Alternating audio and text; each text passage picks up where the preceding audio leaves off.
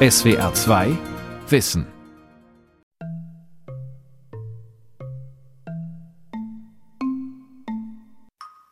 Wir Menschen bauen ja einen Tunnel, um, sagen wir mal, von A nach B zu kommen. Also wir wollen zum Beispiel einen Berg durchqueren oder ein ganzes Gebirgsmassiv durchqueren. Oder wir wollen wieder Kanaltunnel zum Beispiel ein Meer unterqueren.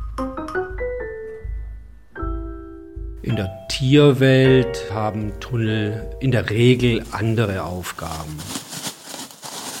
Also Tunnel werden in der Tierwelt angelegt von Tieren, die Schutz suchen oder die ungestört ihre Nachkommen aufziehen wollen. Tunnel werden aber auch angelegt, um Nahrungsquellen zu erschließen. Ganz viele Tiere nutzen die Tunnel einfach als Behausungen, indem sie einfach Gänge graben und dann Nestkammern ausschachten, um dort einfach sicher zu sein. Und natürlich auch bei heißen Temperaturen moderates Klima zu haben. Mäuse, äh, Lemminge, Fuchs, Dachs, Kaninchen zum Beispiel sind ja auch ganz bekannte Tunnelbauer, Präriehunde natürlich. Dann aber auch bei den Insekten gibt es viele Tunnelbauer.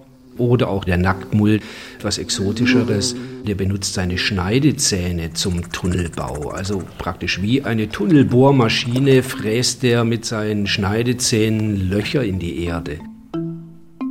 Tierische Tunnelbauer, was Nacktmull und Feldhamster unter Tage treiben. Eine Sendung von Pia Fruth.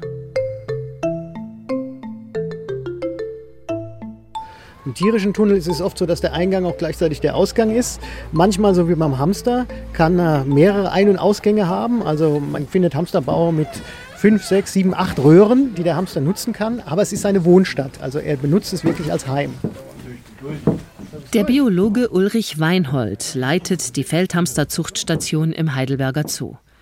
Knapp 200 Käfige stehen dort dicht an dicht, neben und übereinander, in Regalen, auf dem Boden. Hin und wieder raschelt es leise. Und aus den armdicken Tunnelröhren, die die Tiere in ihrer Einstreu angelegt haben, wittern Schnäuzchen mit vibrierenden Tasthaaren heraus. Hamster sind brauntönig, also hellbraun, dunkelbraun, ähm, schwarz. Sie können weiße und schwarze Pfoten haben, haben eine spitze Nase, kleine Klubschaugen, große Ohren und einen kleinen Brummelschwanz. Fiona Dieck ist Schülerin und hilft ehrenamtlich in der Feldhamsterstation mit. Ende April sind die meisten Hamster aus dem Winterschlaf in ihren Strohhöhlen aufgewacht. Etwa 60 dieser akut vom Aussterben bedrohten Tiere sollen in der Nähe von Mannheim ausgewildert werden. Mit den anderen wollen die Biologen weitere Nachkommen züchten. Vorher aber sollen alle Hamster noch einmal reichlich fressen. Fiona hat 200 Portionen Futter geschnippelt, die sie jetzt in Plastikschälchen verteilt. Hamster fressen prinzipiell eigentlich alles, was es so finden in der freien Natur auch. Also Kohlrabi, Zwiebeln, Mais, Getreide. Auch ein bisschen Sachen, die wir nicht mehr essen würden, wenn es zum Beispiel ein bisschen angegammelt ist. Wir haben Backentaschen, in die können die 30 bis 40 Gramm Getreide reinpacken auf einmal. Ja, dann haben die, sind die richtig pausbackig. Im Spätsommer wird dieser Sammeltrieb quasi angeschaltet, weil die Tiere bekommen mit, dass die Tage kürzer werden und merken dann, okay, Sommer geht zu Ende, Winter kommt und wir müssen Vorräte eintragen. Und man hat in Hamsterbauen schon mal bis zu 34 Kilogramm Erbsen gefunden. In Westeuropa wurden Feldhamster darum seit dem 18. Jahrhundert als sogenannte Schadnager systematisch bekämpft. Heute sind sie nahezu ausgerottet. Dieser Sammeltrieb des Hamsters, der hat dazu geführt, dass in früheren Jahren die Landbevölkerung einfach auf die Felder gegangen ist nach der Ernte, hat die Hamster ausgegraben, hat den Hamster erschlagen und abgeliefert und dafür Geld bekommen und durfte das Getreide, das der Hamster gesammelt hatte, behalten als Profit. Man fand immer im Schnitt mehrere Kilogramm Getreide und hat das zum Bäcker gebracht und sich davon Brot backen lassen. Ulrich Weinhold nimmt einen Feldhamster aus dem Käfig. Er soll ein Mikrochip unter die Haut eingepflanzt bekommen. So können die Biologen jedes Tier auch nach dem Auswildern genau lokalisieren. Der Hamster erhält eine leichte Narkose und Sekunden später hängen die Pfötchen, die er zum Graben seiner unterirdischen Bauten benutzt, schlaff herab. Die haben schon eine Grabhand. Und zwar ist da der Daumen reduziert, weil der stört beim Graben. Ja? Das heißt, es sind praktisch nur vier Finger. Der Daumen ist nur noch ein Stummel. Und mit diesen vier Fingern, die auch schöne, kräftige Krallen haben, kann man kräftig graben. Das ist jetzt nicht so extrem spezialisiert wie der Maulwurf, aber die müssen ja auch ganz normal laufen können. Und das kann ein Maulwurf ja eigentlich schon gar nicht mehr als Grabspezialist, ja, als Tunnelbauer unter den Tieren. Der Maulwurf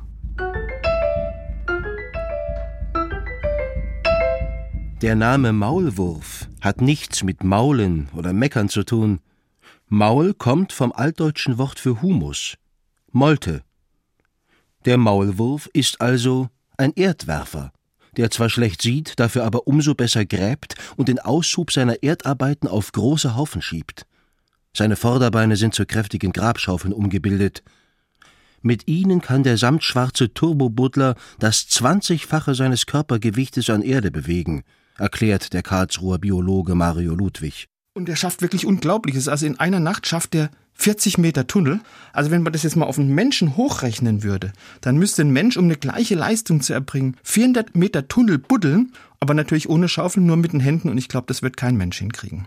Der Maulwurf aber reißt mit seinen Grabschaufeln mühelos die Erde auf und schraubt seinen walzenförmigen Körper wie einen Bohrer mindestens einen halben Meter tief in den Boden. Dort gräbt er sich sein unterirdisches Reich. Gänge, die zum Teil so eng sind, dass der Maulwurf einen Purzelbaum machen muss, wenn er die Laufrichtung ändern will. Er legt einen weich gepolsterten Wohnkessel und frostfreie Frischfleischspeisekammern an. Er hält ja keinen Winterschlaf, das heißt, er braucht im Winter auch was zu futtern. Und deshalb schnappt er sich ganz viele Regenwürmer und die legt er jetzt einfach in unterirdische Kammern ab.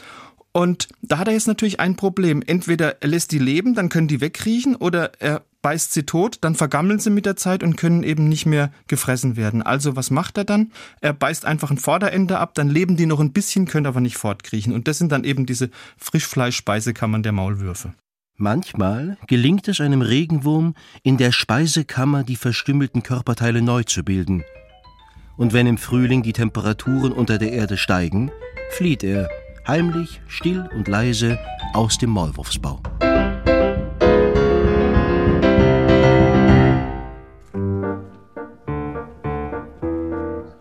Der Regenwurm.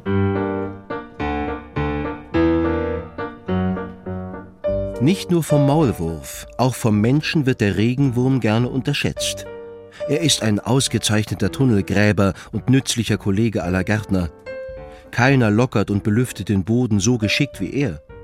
Nebenbei zersetzt er auch noch Blätter und Wurzelreste und mineralisiert die Erde, sagt Arnold Stanicek, Kurator am Naturkundemuseum in Stuttgart. Regenwürmer sind auch ans Graben extrem angepasst, obwohl man das nicht meint. Ihre schleimige Haut benutzen sie ja auch, um sich innerhalb der Röhren gut fortzubewegen in Zusammenhang mit ihren Borsten. Wenn man mal über einen Regenwurm drüber streicht, dann kann man die manchmal fühlen und damit äh, können die sich auch sehr gut in ihren Röhren entlanghangeln. Anders als die Wohnhöhlen der Feldhamster sind die Tunnel des Regenwurms reine Nahrungsgänge, also Gänge, die nur entstehen, weil er Futter sucht. Sie bringen ihm sonst gar nichts und sind auch nicht sonderlich stabil. Nach einiger Zeit stürzen sie wieder ein und verschwinden.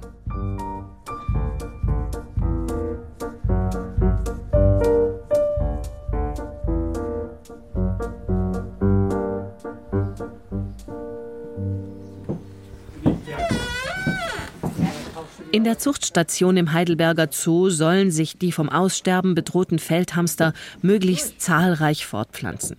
Keine leichte Aufgabe, denn die Tiere sind von Natur aus Einzelgänger. Jeder Feldhamster hat seinen eigenen Bau, in dem er kein anderes Tier duldet. Nur wenn die Weibchen wirklich paarungsbereit sind, ertragen sie ein Männchen kurzzeitig in ihrer Nähe. Wenn nicht, wehren sie es mit lautem Fauchen und durchaus auch mit heftigem Beißen ab. Die Weibchen sind ein bisschen kleiner als die Männchen und die Männchen sollten dementsprechend während der Zuchtzeit eine Beißhemmung gegenüber den Weibchen zeigen. Das ist aber im Moment noch nicht bei allen gegeben und da muss ich ein bisschen vorsichtig sein. Die Biologin Lisa Heimann hat in drei Käfige jeweils ein Feldhamsterweibchen und ein Männchen gesetzt. Die Tiere sind nach Stammbuch und Erbgut genau ausgewählt, um Inzucht zu vermeiden und das genetische Profil der Tunnelbauer zu erweitern. Denn die letzten deutschen und europäischen Feldhamstervorkommen haben keine Verbindung mehr zueinander, können ihre Genetik damit nicht mehr auffrischen und leben quasi auf Inseln in ansonsten hamsterfreien Gebieten gerade zum Beispiel hier im Norden von Baden-Württemberg. Ja, und dann kommen erst wieder bei Straßburg die nächsten Hamster. Auf der anderen Rheinseite in Rheinland-Pfalz gibt es noch bei Mainz welche und in Rheinhessen. Die hessischen Hamster fangen frühestens bei Frankfurt an. Ja. Durch die Besiedlung, durch den Menschen und durch die Bebauung sind diese Populationen alle schon seit Jahrhunderten und Jahrtausenden voneinander getrennt zum Teil und sind dadurch aber auch genetisch verarmt. Dass sich die ausgewählten Hamster allerdings wirklich miteinander paaren, ist alles andere als sicher. Schon wenn sie sich nur dulden, ist das ein gutes Zeichen, findet Lisa Heimann. Zwei Tiere beginnen sogar, die Köpfchen aneinander zu reiben. Das ist ein typisches Zähneklappern und zeigt, dass sie aufgeregt sind. Das ist kein Drohen, sondern wirklich nur Zähneklappern. Aber mehr passiert an diesem Tag nicht. Die Tiere dürfen nach den ersten leidlich gelungenen Annäherungsversuchen zurück in ihre Behausungen. Am nächsten Tag wird weiter für die Fortpflanzung geprobt. Der älteste nachweisliche Fund und Beleg des Feldhamsters hier im Rhein-Neckar-Raum stammt aus spätrömischer Zeit, also ca. 200 nach Christus, aus Ladenburg. Da hat man Hamsterknochen in einem römischen Brunnen gefunden. Ja, das heißt, der Hamster ist eigentlich der älteste Kurpfälzer und der war garantiert auch schon zur Zeit der Kelten da und äh, der Germanen später und hat eben eine ganz lange Geschichte gemeinsam mit dem Menschen. Niemand hätte noch in den 70er Jahren damit gerechnet, dass der heimische Feldhamster um ein Haar wie etliche andere Tunnelbauer nicht nur von der Erdoberfläche, sondern ganz verschwunden wäre.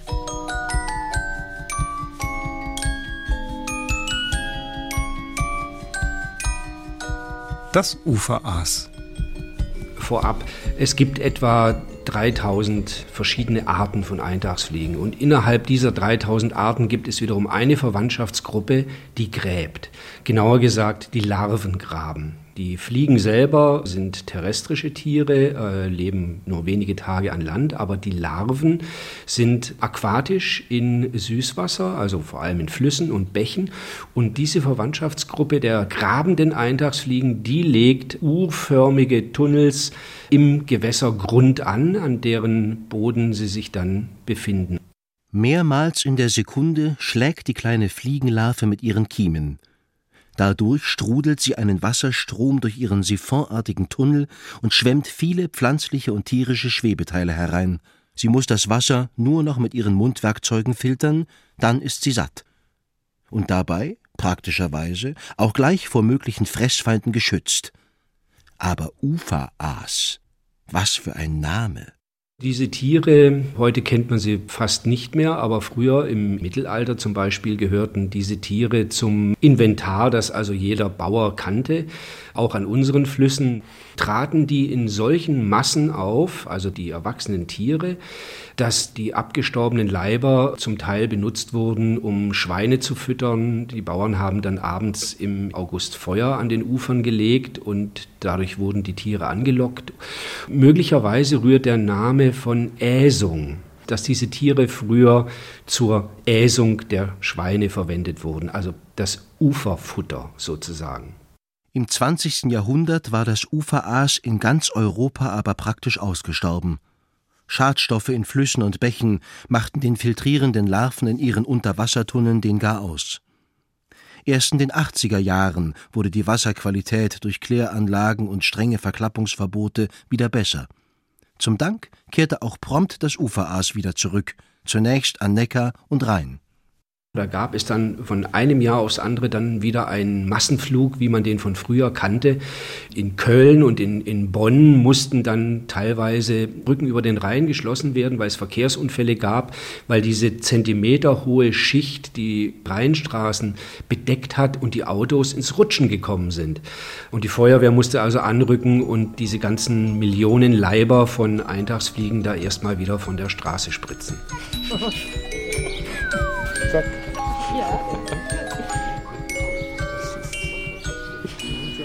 Im Heidelberger Zoo ist Hamstersprechstunde. Ein Mitarbeiter der Aufzuchtstation hat einen Käfig mit einem Feldhamster ins Freie getragen. Die kleinen Knopfaugen des Tieres blinzeln aufgeregt ins Licht. Eine ungewohnte Tageszeit für den dämmerungsaktiven Hamster. Sehr zur Freude der Besucher hangelt sich das Tier unermüdlich von Gitterstab zu Gitterstab und lässt sich von allen Seiten bestaunen. Normalerweise passiert im Feldhamstergehege nicht viel. Die Zootiere leben in einem aus Kunstharz nachmodellierten Hamsterbau. Die Besuchszeit verschlafen sie meist hinter einer Glasscheibe, die den Blick in den Bau hinein öffnet. So kann man aber immerhin die ausgetüftelte Architektur eines Hamsterbaus studieren. Wenn der Bau komplett neu angelegt wird, dann gräbt er sich schräg in die Erde rein und irgendwann ab einer gewissen Tiefe gräbt er dann die Nestkammer aus. Die hat ungefähr so Fußballgröße. Und von dort gräbt er dann recht senkrecht nach oben sogenannte Fallröhren. Und die dienen dem Hamster als Fluchtröhre. Dann kann er da ganz schnell von jetzt auf nachher von der Oberfläche verschwinden und ist quasi in seinem sicheren Bau. Die haben natürlich auch dann noch ihre Vorratskammern und äh, natürlich haben sie auch eine Latrine. Also der Feldhamster hat so sein Einzimmer-Apartment und man hat schon mal Ganglängen von 26 Metern ausgegraben unter der Erde. Während der Fortpflanzungszeit lebt ein Weibchen mit seinen Jungen etwa drei bis vier Wochen gemeinsam in einem Bau. Dann ist die Mutter normalerweise wieder schwanger und verjagt ihren ersten Wurf.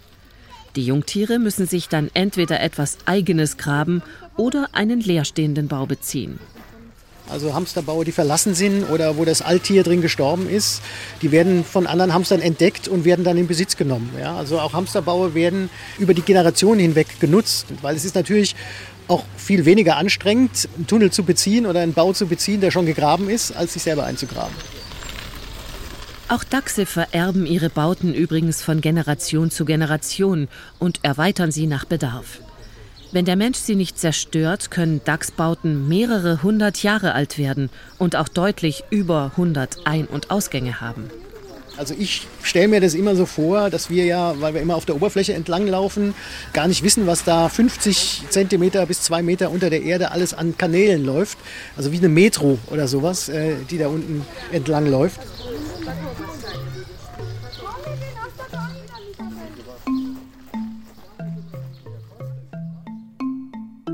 Präriehunde.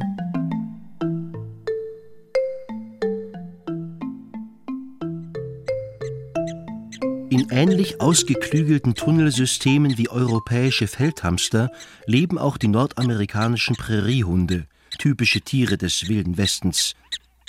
Anders als der eigenbrötlerische Feldhamster sind die mit dem Murmeltier verwandten Präriehunde sehr familienfreundlich. In jedem Bau leben durchschnittlich 25 Tiere. Nur erwachsene Männchen müssen nach der Pubertät ausziehen und ihren eigenen Haushalt gründen. Und wo ließe sich besser bauen als Tür an Tür mit der Großfamilie? Oft grenzen Präriehund-Neubauten mit Wohn-, Schlaf- und Kinderzimmern, Toiletten und Vorratskammern direkt ans elterliche Grundstück. Dadurch können sich fünf Meter unter der Erde im Laufe der Zeit regelrechte Millionenstädte bilden. Im 19. Jahrhundert gab es also eine Präriehundstadt in Texas, die hatte 400 Millionen Einwohner.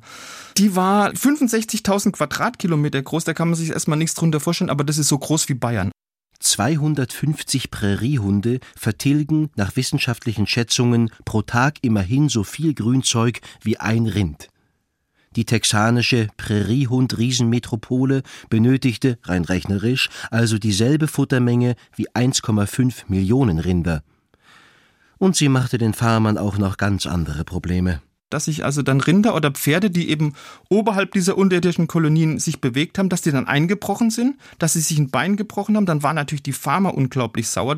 Und gegen die ist man dann wirklich ganz, ganz massiv vorgegangen mit Gift, mit Fallen. Man hat sie bejagt und man hat die wirklich an den Rand des Aussterbens gebracht. Dann hat man die aber jetzt dann doch wieder unter Schutz gestellt.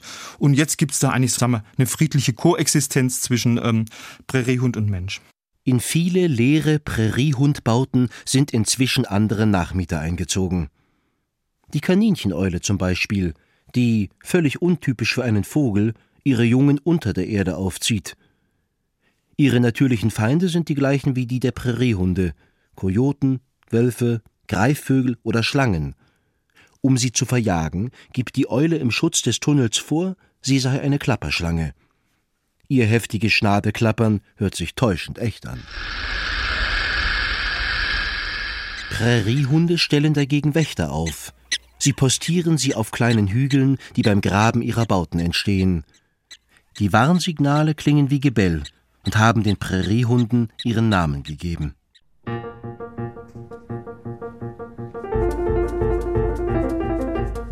Blattschneideameisen,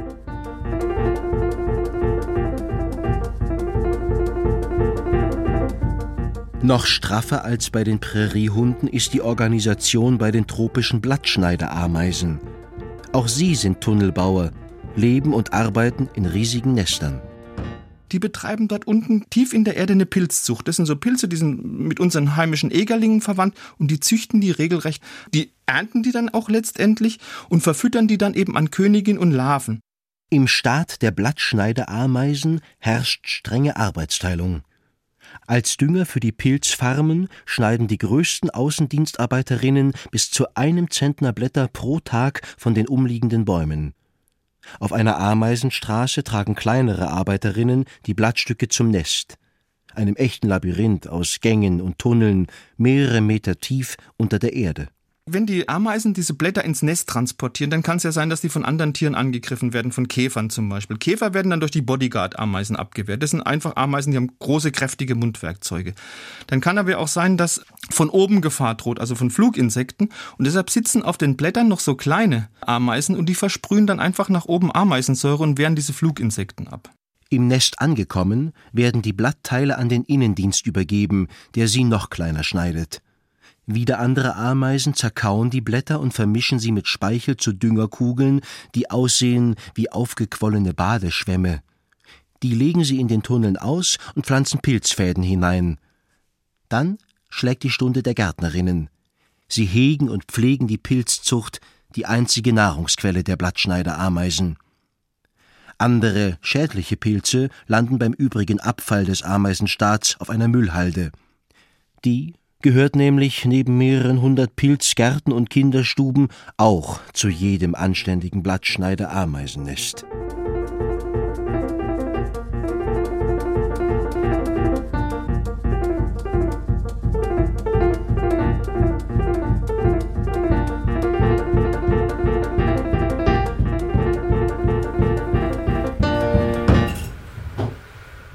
In der Feldhamsterstation werden die letzten der 60 Tiere für die Auswilderung in den kommenden Tagen vorbereitet. Fast alle Hamster sind nun mit Mikrochip versehen, besendert und auf ihren Gesundheitszustand untersucht. Nur ganz gesunde und kräftige Tiere werden auf besonders geschützte Hamsterflächen im Freiland entlassen. Damit sie gleich nach ihrer Auswilderung unter der Erdoberfläche verschwinden und so zumindest den ersten Tag in Freiheit überleben können, ohne gefressen zu werden, hat das Helferteam um Ulrich Weinhold in den vergangenen Wochen schon Röhren im Boden vorgegraben. Wenn die Hamster ihre neuen Bauten erst einmal in Besitz genommen haben, kommen sie in der Regel auch im Dunkeln ohne menschliche Hilfe klar. Die Tunnels der Tiere sind ja nicht beleuchtet wie unsere, sondern dunkel. Und da orientiert man sich entweder über den Geruch oder über den Tastsinn. Deswegen haben die ja vorne wunderbar an der Schnauze schöne Tasthaare und auch an der Körperseite und haben auch Duftdrüsen. Wenn man mal hier diesen Fellspalt seitlich an den Oberschenkeln sieht, der so länglich sich da abbildet im Fell, das ist die Flankendrüse. Und dann haben sie auch noch eine Bauchnabeldrüse und damit schmieren die so ein fettiges Sekret an der Tunnelwand ab, markieren damit natürlich auch, dass es ihr Tunnel ist und finden natürlich dann auch über den Geruch praktisch blind ihre Wege.